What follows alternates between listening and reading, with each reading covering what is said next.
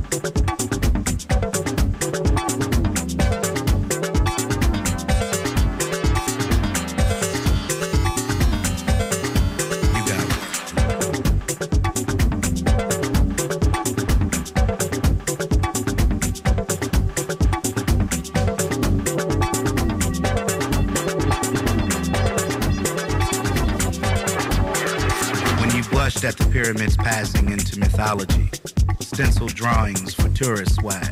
Remembering Africa in the past tense, like your favorite National Geographic. You remember the one with the bare-chested villages and the bright smiles? All the while, we laid the cut, reciting old prayers with young lips. We didn't brag about it. We didn't show it off. We didn't say a word. We just smiled inside at the news. Yeah, man, you got work. When you bathed yourself in Africa, cowries and kente conversations about Lumumba and Shango and ANC and Cleopatra and that eloquent African prince that wants to help you become a millionaire